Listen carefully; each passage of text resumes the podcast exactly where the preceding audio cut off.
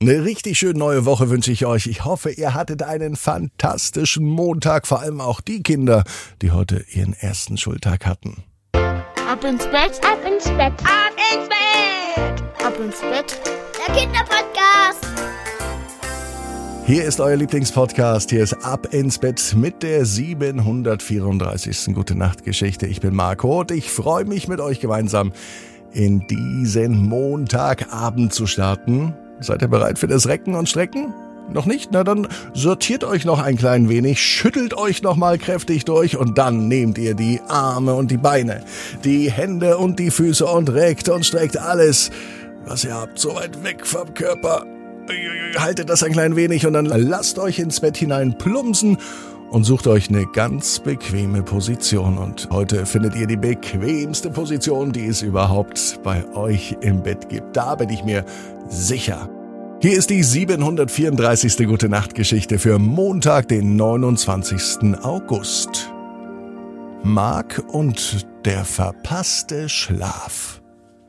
Mark ist ein ganz normaler Junge. Es ist ein ganz normaler Montag. Es kann sogar der heutige Montag sein.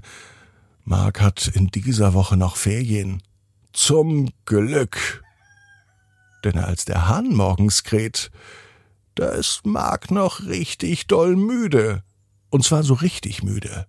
So müde, dass er nicht einmal die Augen aufbekommt. Denn das Wochenende, das war anders als sonst. Aber schön der Reihe nach. Am Freitag hat Marks bester Freund Eugen bei ihm übernachtet.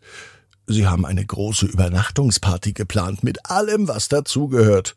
Abends am Lagerfeuer sitzen und Stockbrot machen und danach wollen sie noch einen Film anschauen. Mit Popcorn und mit Chips.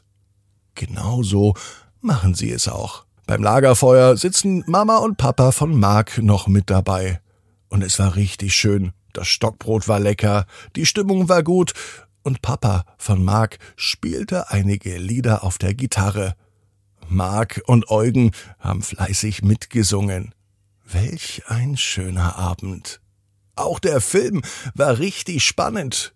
Es ging um kleine, gelbe, süße Figuren. Und die finden Mark und Eugen beide richtig gut. Nur das Popcorn und die Chips waren noch besser als der Film. Das gefällt den beiden. Als der Film vorbei war, da schliefen Marks Eltern schon. Sie saßen noch am Lagerfeuer, eingekuschelt in einer Decke und hatten die Augen zu. Na gut, die lassen wir mal draußen, sagte Mark zu Eugen. Die beiden gingen ins Kinderzimmer und haben vor, die Nacht zum Tag zu machen. Doch dann sind auch den Jungs beim Spielen mit ihren Bauklötzen die Augen zugefallen. Mark hatte Glück, dass er nicht mit seinem Kopf auf ein großes Segelschiff gefallen ist. Das hatte er erst letzte Woche zum Geburtstag bekommen und war nun fertig mit dem Aufbau. Es wäre doch schade, wenn das so zerbricht. Auf eine Nacht, die erst endet, wenn es draußen wieder hell ist, wenn der neue Tag schon längst begonnen hat. Darauf hat sich Mark gefreut. Doch die Müdigkeit war so groß, dass er es nicht ausgehalten hat. Auch Eugen schlief längst direkt neben ihnen. Als es dann draußen tatsächlich hell wurde, machte Mark die Augen wieder auf. Ach, schönen Mittag, sagte Marks Papa, als er sah, dass sein Sohn endlich wach wurde. Die Eltern von Mark haben dann doch noch im Schlafzimmer geschlafen. Mark und Eugen allerdings, die lagen auf dem Spielzeugteppich neben dem Bauklötzen, und das war nicht besonders bequem. Mark fühlt sich, als sei er total geredert und durcheinander und überhaupt, als sei er gar nicht richtig im Schlaf gewesen. Naja, ein wirklich ausgiebiger, erholsamer Schlaf war das nun wirklich nicht.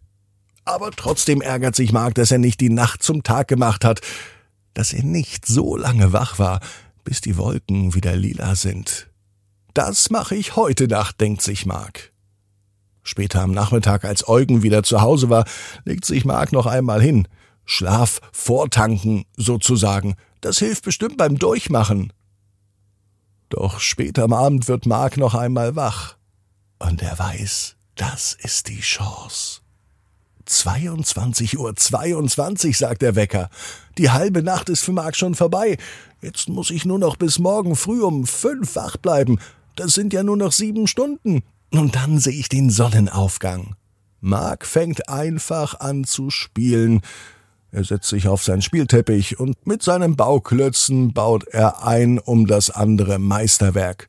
Er baut Häuser, Brücken, Flugzeuge, Autos, Motorräder, ein Teleportationsgerät und eine Zeitmaschine. Wenn seine Zeitmaschine wirklich funktioniert, dann kann Mark viel öfter in den Morgen reisen und den Sonnenaufgang sehen. Und anschließend fliegt er zurück und schläft wieder ein. Bis dahin wird aber noch viel Zeit vergehen. Das nächste Mal schaut Mark auf die Uhr und es ist schon 4.30 Uhr. Nun blickt er aus dem Fenster und er sieht, wie langsam die Morgenröte erscheint. Es fängt an zu dämmern. Ganz aufgeregt ist er. Er setzt sich an sein Fenster, schlägt die Hände zusammen und genießt diesen wunderschönen Anblick. So einen schönen Himmel hat Mark noch nie gesehen. Die Vögel werden auch langsam wach. Sie zwitschern noch ganz leise, werden dann aber immer lauter. Mit den ersten Sonnenstrahlen erwacht die Natur ganz langsam aus dem Schlaf der Nacht. Mark war dabei bis morgens, bis die Wolken wieder lila sind. Und nun legt er sich hin und schläft. Und er weiß, genau wie du, jeder Traum kann in Erfüllung gehen. Du musst nur ganz fest dran glauben. Und jetzt heißt's, ab ins Bett, träum was Schönes. Bis morgen, 18 Uhr, ab ins Bett.net. Gute Nacht.